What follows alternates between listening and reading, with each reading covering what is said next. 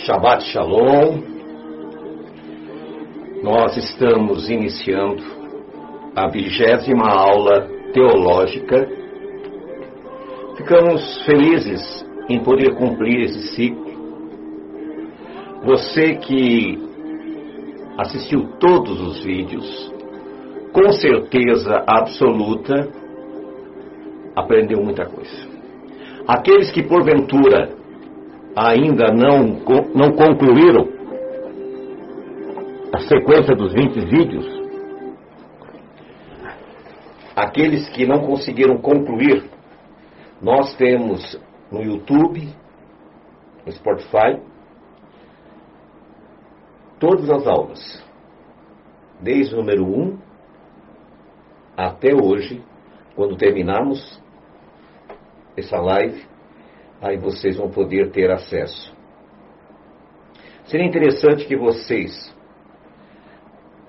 procurassem é, assistir todas elas para compreender sobre esse tema que é fundamental. Hoje eu vou falar com vocês sobre é, a evolução do movimento messiânico no mundo, aqui no Brasil. Enquanto as pessoas estão entrando, nós vamos é, falando alguma coisa para que você possa compreender melhor o que está acontecendo. Hoje há um grande interesse por parte dos evangélicos de conhecer as suas é, raízes judaicas, né? as tradições, as festas bíblicas. Então hoje muitas igrejas têm adotado as festas bíblicas em suas organizações religiosas. Mas nós vamos tentar mostrar para você que nem sempre foi assim. Nos anos 90, aqui no Brasil existiam algumas missões nas igrejas que chamavam-se missão judaica. Era muito diferente daquilo que nós hoje é, vemos com o movimento messiânico ou o movimento nazareno. Naquela época, o propósito inicial era buscar os judeus que estavam nas igrejas para que eles pudessem estar juntos com os seus irmãos judeus que aceitaram Yeshua como seu Messias. Com o passar dos anos, o movimento ele foi tomando corpo, foi ficando maior, só que, infelizmente, ele foi perdendo aquela essência inicial, ele foi perdendo o princípio básico, que era justamente o propósito inicial da missão judaica. A missão judaica tinha como objetivo inicial levar o Messias aos judeus que estavam nas igrejas cristãs. Esse era o propósito. Com o passar dos anos, mudou. Agora, os movimentos messiânicos estavam trazendo gentios para dentro de si, judeus, e fazendo com que eles tivessem uma visão farisaica das Escrituras Sagradas. E é justamente isso que nós vamos estudar hoje. Qual seria a opinião de Yeshua nesse momento se ele estivesse entre nós? Enquanto as pessoas estão entrando, a gente vai pedindo que você abra uma sala para nos ajudar, para que essa mensagem possa alcançar mais pessoas. Nós vamos encerrar hoje esse ciclo de 20 lições. Vamos ficar um período estudando, nos preparando, para voltar com outras 20 lições, agora falando do surgimento do cristianismo, do surgimento do judaísmo no século II, a evolução do cristianismo e do judaísmo durante esses dois mil anos até os nossos dias. O surgimento dos movimentos messiânicos e nazarenos, para que você então possa ter um aprendizado completo sobre a verdade do movimento judaico no mundo.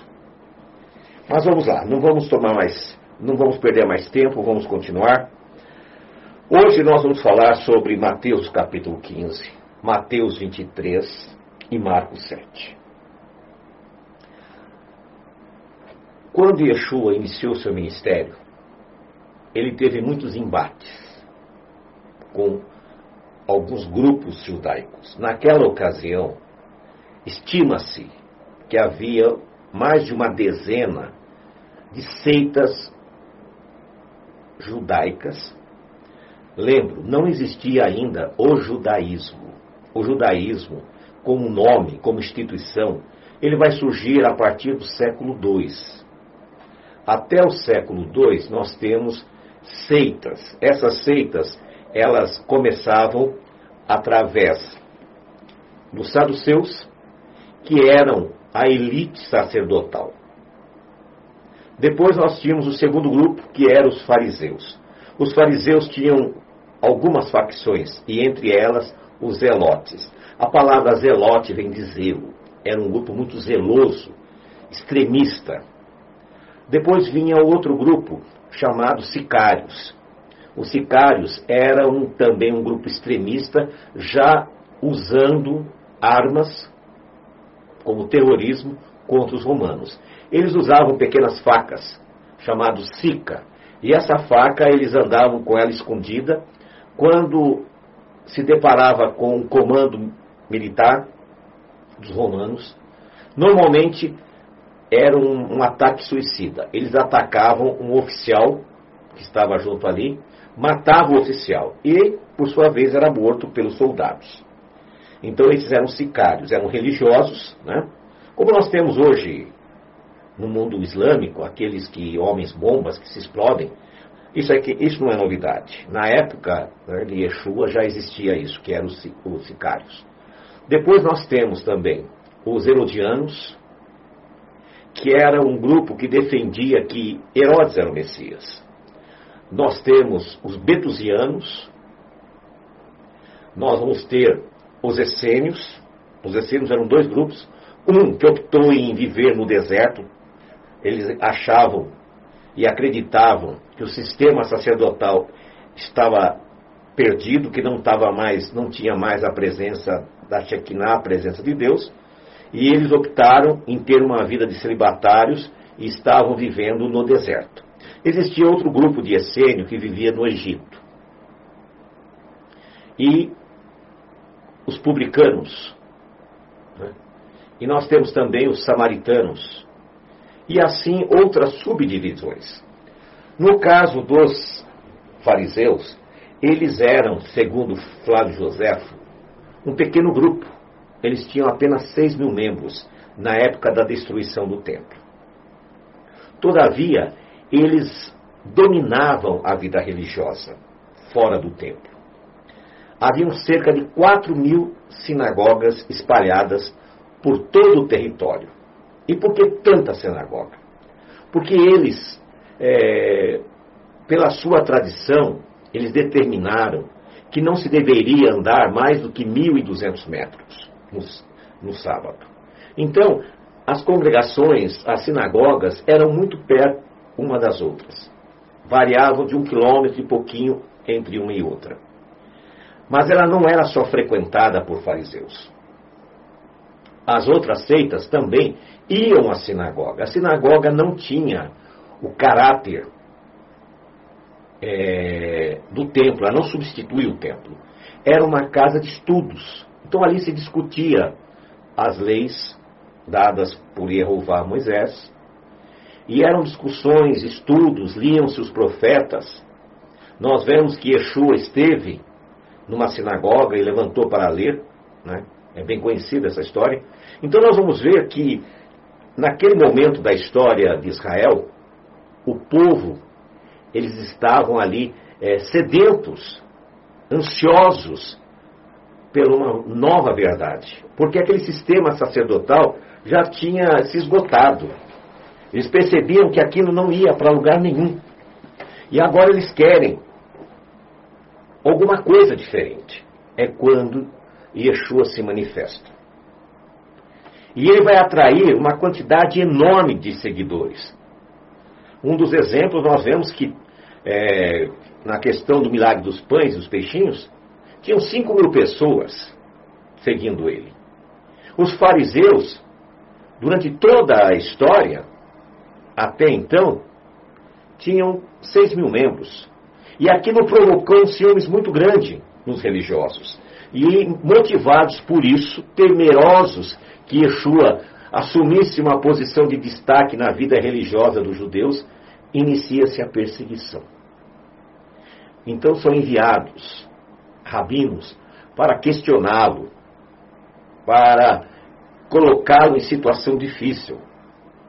E é justamente nesse ponto é que nós vamos trabalhar com vocês, para vocês entenderem a diferença entre o farisaísmo e os seguidores de Yeshua.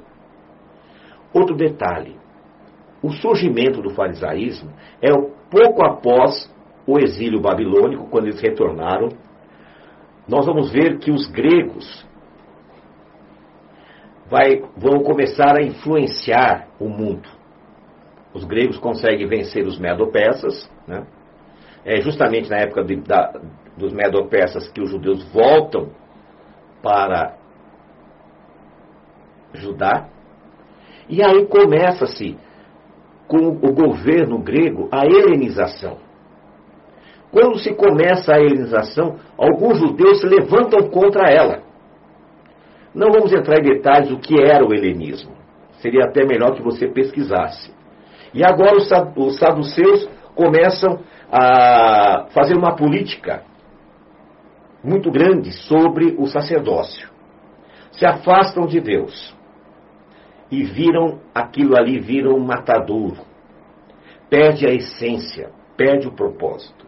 Por sua vez, os fariseus começam a exagerar nas suas crendices. E é justamente com esse grupo de fariseus que eles vão estabelecer uma chamada lei oral.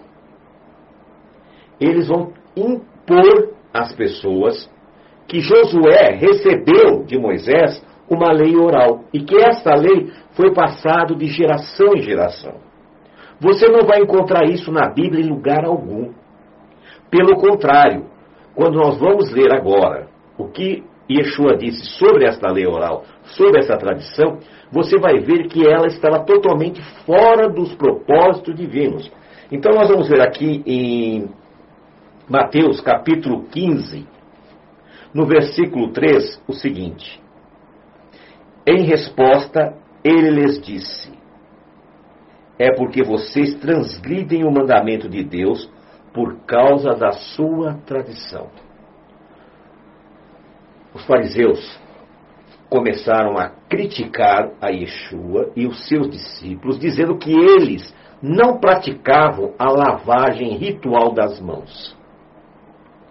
Yeshua responde: E vocês transgridem a Torá por causa desta tradição. Além deles quererem fazer um ritual para lavar as mãos, eles queriam também que todos os utensílios da casa passassem por aquele ritual. Eles procuraram pegar o que fora determinado para o sacerdócio levita e colocar na vida do judeu comum. Só que o Eterno não havia pedido a Moisés que isso fosse feito. Aquelas regras de pureza era exigida aos levitas, aos sacerdotes da casa de Araão mas não era pedido para o judeu comum.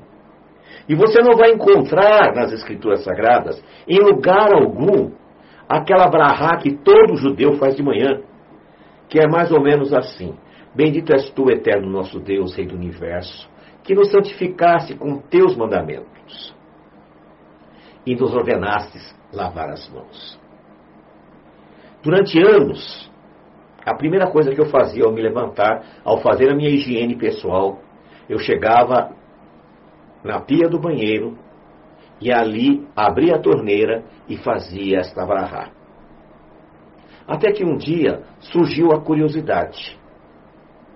E eu decidi buscar esse texto na Bíblia. Eu não achei. Surgiu a segunda curiosidade. Mas os judeus falam que existem 613 mandamentos. E eu fui buscar esses 613 mandamentos. Também não os encontrei. E aí começam então a surgir as dúvidas. Tem alguma coisa errada. E quando eu encontro esse texto, que Yeshua diz que é por causa da vossa tradição, essa tradição tornou-se um livro chamado Talmud, vocês transgridem a Torá. E aquilo me deixou preocupado.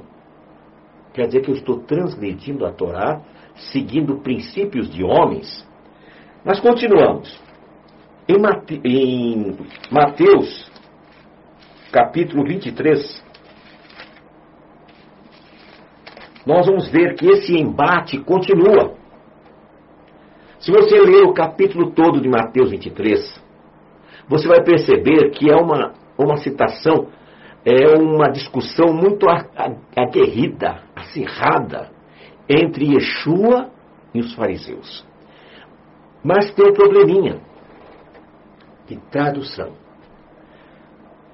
Quando nós pegamos a, a, tradução em grego, nós lemos isso aqui, presta bem atenção. Eu vou ler a tradução em português do João Ferreira de Almeida, da novo, também da tradição Novo Mundo. Presta atenção que você vai notar um erro de, de tradução aqui. Diz assim: Yeshua disse, então às multidões e aos seus discípulos. Então no versículo 1 diz assim: Yeshua disse às multidões e aos seus discípulos: Os escribas e os fariseus se sentaram na cadeira de Moisés. Portanto, façam e cumpram tudo o que eles dizem a vocês. Vírgula. Mas não hajam como eles, pois falam, mas não praticam o que dizem. Aí vem uma pergunta. Nós vemos que no capítulo 15, Yeshua os condena dizendo que eles transgridem a Torá por causa da tradição, pelos seus ensinamentos. No versículo, no capítulo 23, perdão, no capítulo 23, no versículo 1 e 2, ele já vai dizer que é para que eles escutem e façam o que os fariseus fazem.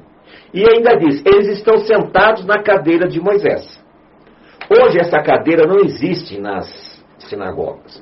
Mas na época de Yeshua, toda sinagoga tinha uma cadeira. Essa cadeira era chamada cadeira do juízo, do julgamento, em que o, o, o sacerdote, o, o líder da, da congregação ali, ele julgava as questões.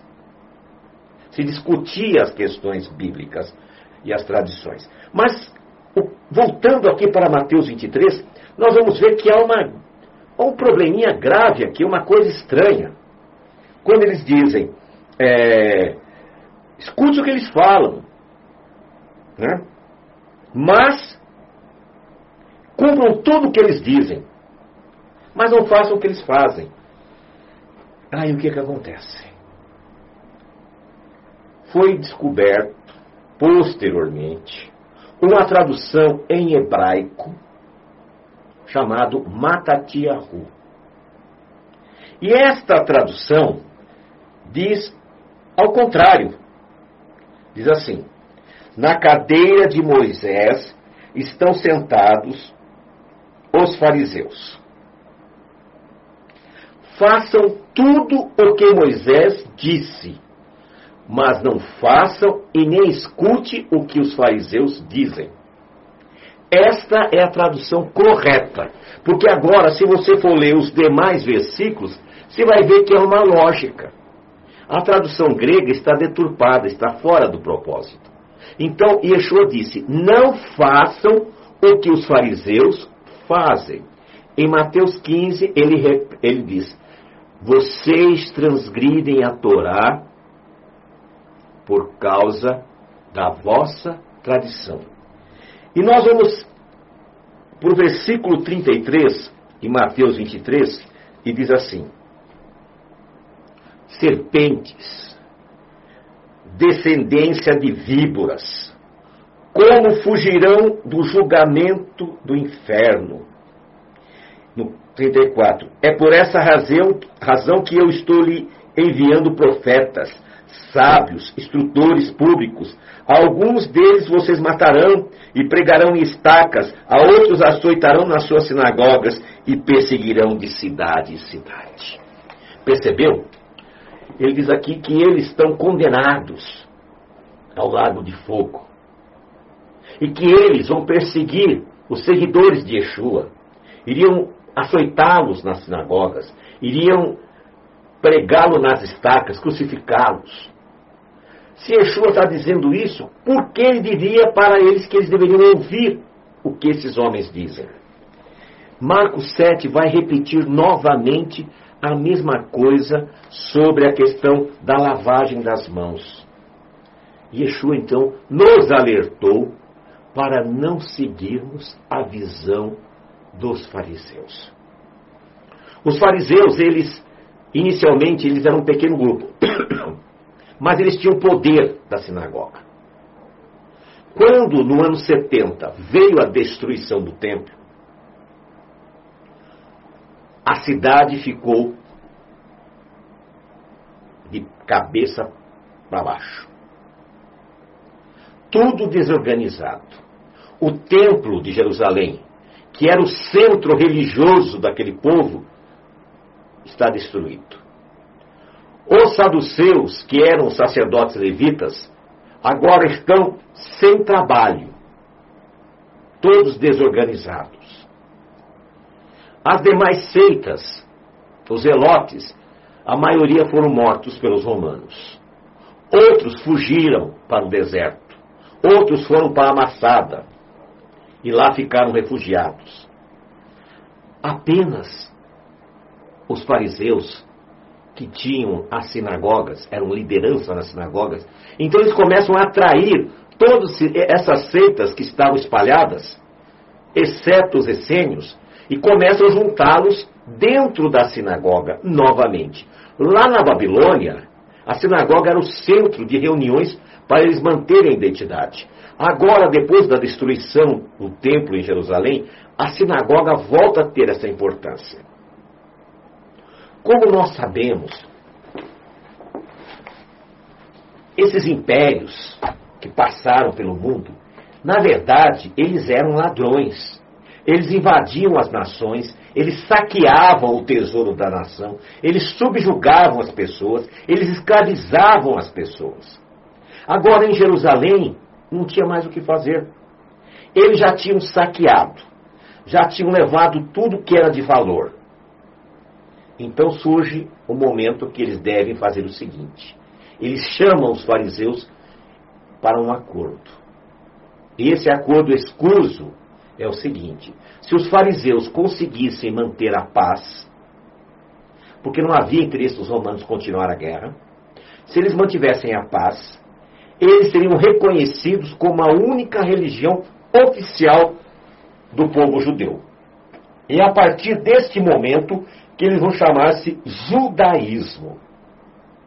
Eu tenho visto nas redes sociais as pessoas falarem que Moisés é, seguiu o judaísmo, que Davi seguiu o judaísmo, que os profetas seguiam o judaísmo. Isso é mentira. O judaísmo não existia. Estas seitas, elas vão surgir lá na Babilônia e vai vir para Judá. Mas eram seitas criadas por homens.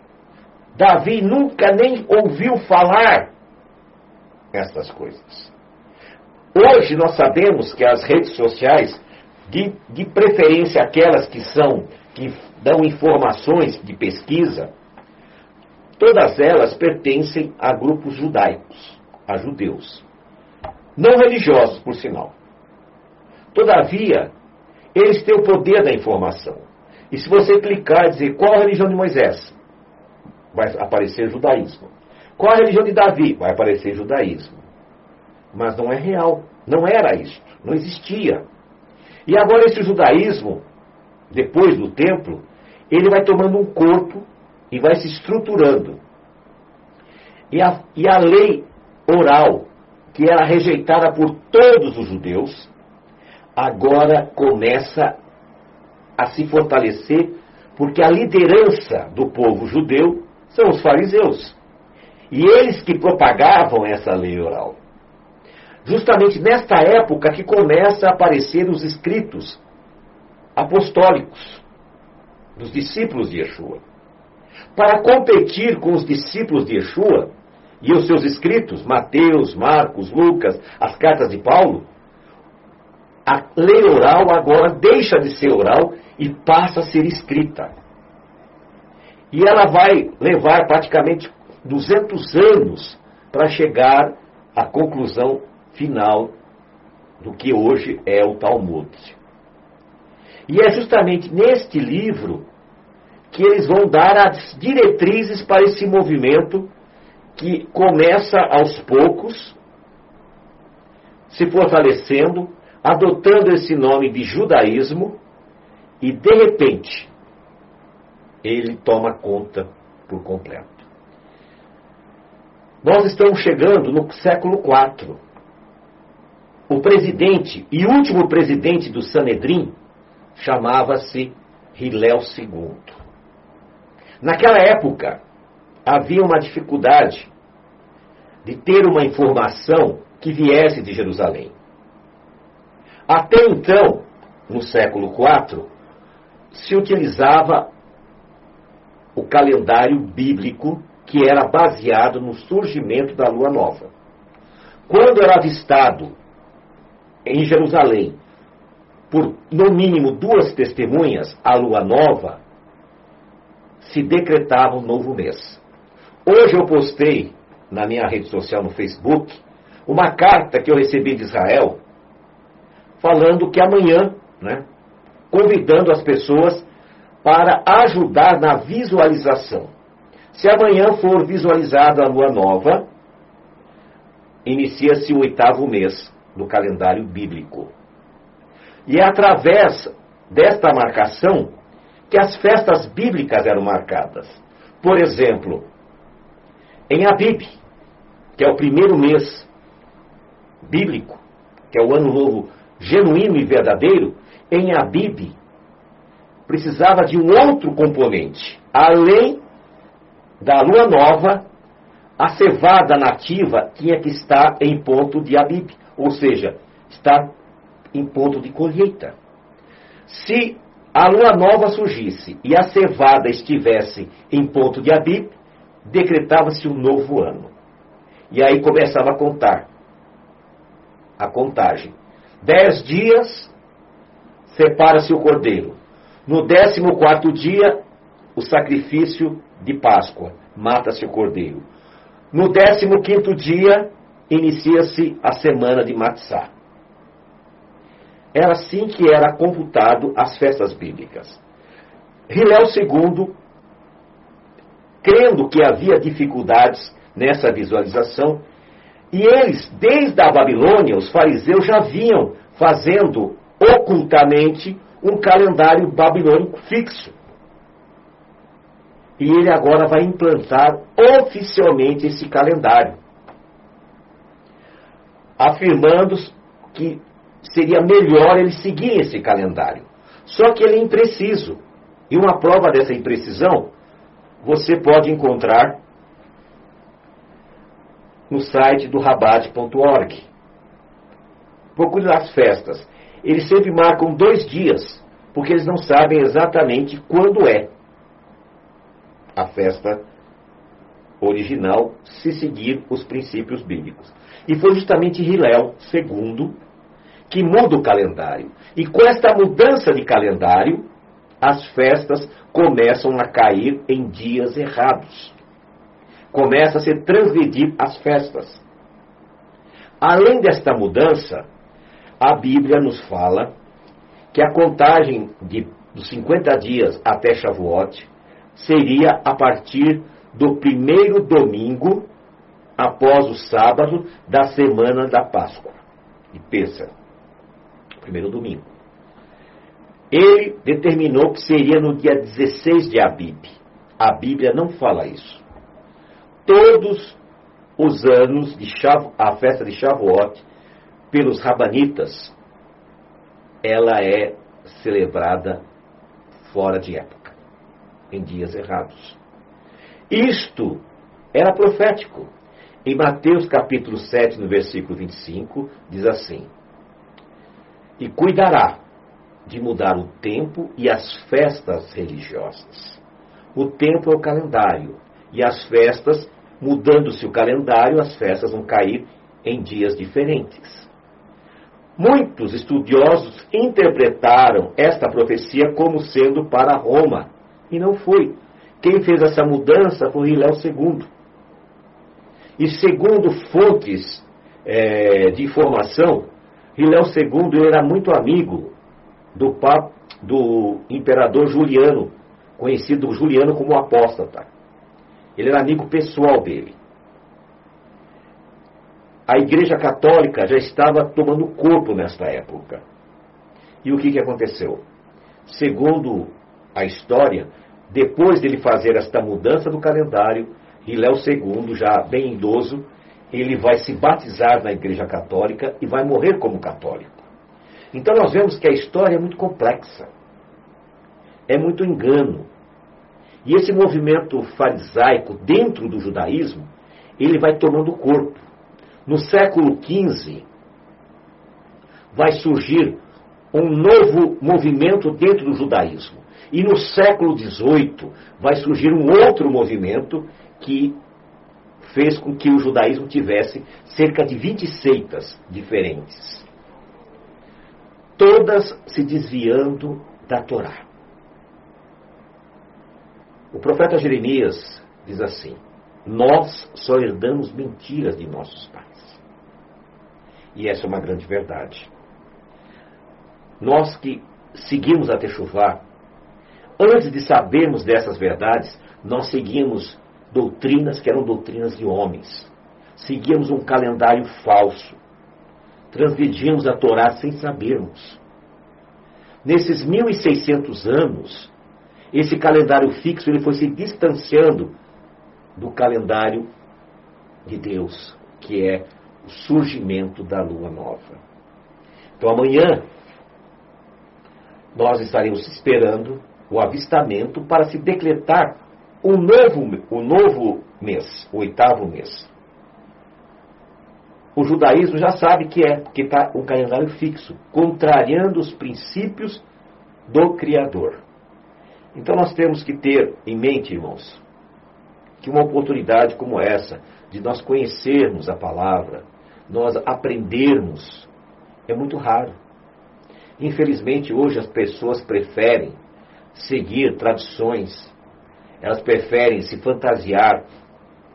Né? A crise de identidade é muito grande por parte das pessoas. Elas criam um personagem, mudam o nome, colocam vestes para se aparentar com os judeus, mas continuam sendo gentios. Por quê? Porque continuam transgredindo o Torá. Então, o propósito do Matechuvá escritural, o propósito da nossa visão, é que você venha para uma Techuvá genuína, que restaure na tua vida os princípios que estão na Torá. Nós não podemos, em hipótese alguma, continuarmos no engano. O Apocalipse capítulo 2 nos fala né, que muitos se dizem judeus, mas não são, porque eles pertencem à sinagoga de Satanás. Pare e pense. Qual movimento tem sinagoga? Você já falou para pensar? No Apocalipse, capítulo 18, no versículo 4, diz assim: Sai dela, povo meu. Jeová, Yeshua, nunca chamou um outro povo a não ser Israel de meu povo. Esta ordem é para os, a casa de Israel, para os judeus, saírem da Babilônia. Qual foi a religião que saiu da Babilônia? como embrião, os fariseus, se tornaram o judaísmo. A ordem é para sair desse sistema. Através dessas tradições que eles pregam, estão se quebrando a Torá. Então é um alerta para nós. Volte para a Torá, para os princípios estabelecidos por, pelo Eterno, escritos na Torá. Nós vemos que em Isaías capítulo 66, versículo 23, diz assim: E será De uma lua nova a outra, e de um sábado a outro virá toda a carne adorar mim, diz o Senhor. Nós temos consciência que esta profecia se refere ao milênio. Se no milênio a lua nova vai ser celebrada, por que agora o judaísmo não celebra? Você que segue o judaísmo messiânico e o judaísmo nazareno, me responda isso. Por que, que o seu movimento não segue a lua nova? Transgressão da Torá. Nós vemos que no milênio, quando Yeshua estiver reinando, nós vamos ter a festa da lua nova, nós vamos ter o sétimo dia e nós vamos ter tabernáculos. Para saber quando é tabernáculos, eu preciso da lua nova, senão não consigo chegar à data. Você compreendeu? E hoje, esses movimentos que se dizem judaicos, eles abandonaram esse mandamento primordial, importante, e a sua importância é tão grande que ele vai continuar no milênio. Então eu chamo a atenção de vocês que permaneçam conosco. Você compartilha esse vídeo. Hoje é a nossa última aula teológica. Esse assunto você que não assistiu os anteriores, procure na nossa rede social. Nós temos lá 20 áudios e 20 vídeos.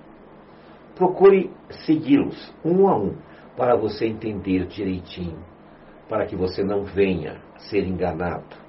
Muitos viveram muitos anos no cristianismo e se sentiram enganados e de repente partiram para o judaísmo e agora estão se sentindo enganados. Não há necessidade disso. A Bíblia diz que a verdade vos libertará. Nessas 20 sexta-feiras que nós estivemos juntos, nessas 20 horas de estudo que nós tivemos, nós não viemos aqui para criticar, mas para alertar e abrir os vossos olhos para que vocês entendam o projeto de Deus para a tua vida. Deus quer mudar a história deste mundo. Deus está chamando pessoas para uma restauração genuína. Como disse Jeremias, temos que voltar para as veredas antigas. Nada de ficarmos nos envolvendo com ismos, com tradições humanas, para que a sentença dada por Yeshua aos fariseus, que hoje são o judaísmo, que a eles está reservado o lago de fogo, não recaia sobre nós. Que o Deus bendito abençoe a tua vida. Abra os teus olhos para que você possa compreender. É o nosso desejo e a nossa oração. Um feliz Shabat. Que as bênçãos sejam derramadas sobre a tua vida e a vida dos teus familiares. Amanhã às 16 horas nós teremos a nossa reunião semanal estaremos estudando a Paraxá e teremos uma mensagem de edificação para as nossas vidas. E o Senhor te abençoe e te guarde. O Senhor faça resplandecer o seu rosto sobre ti e tenha misericórdia de ti. O Senhor sobre ti levante o seu rosto e te dê a paz.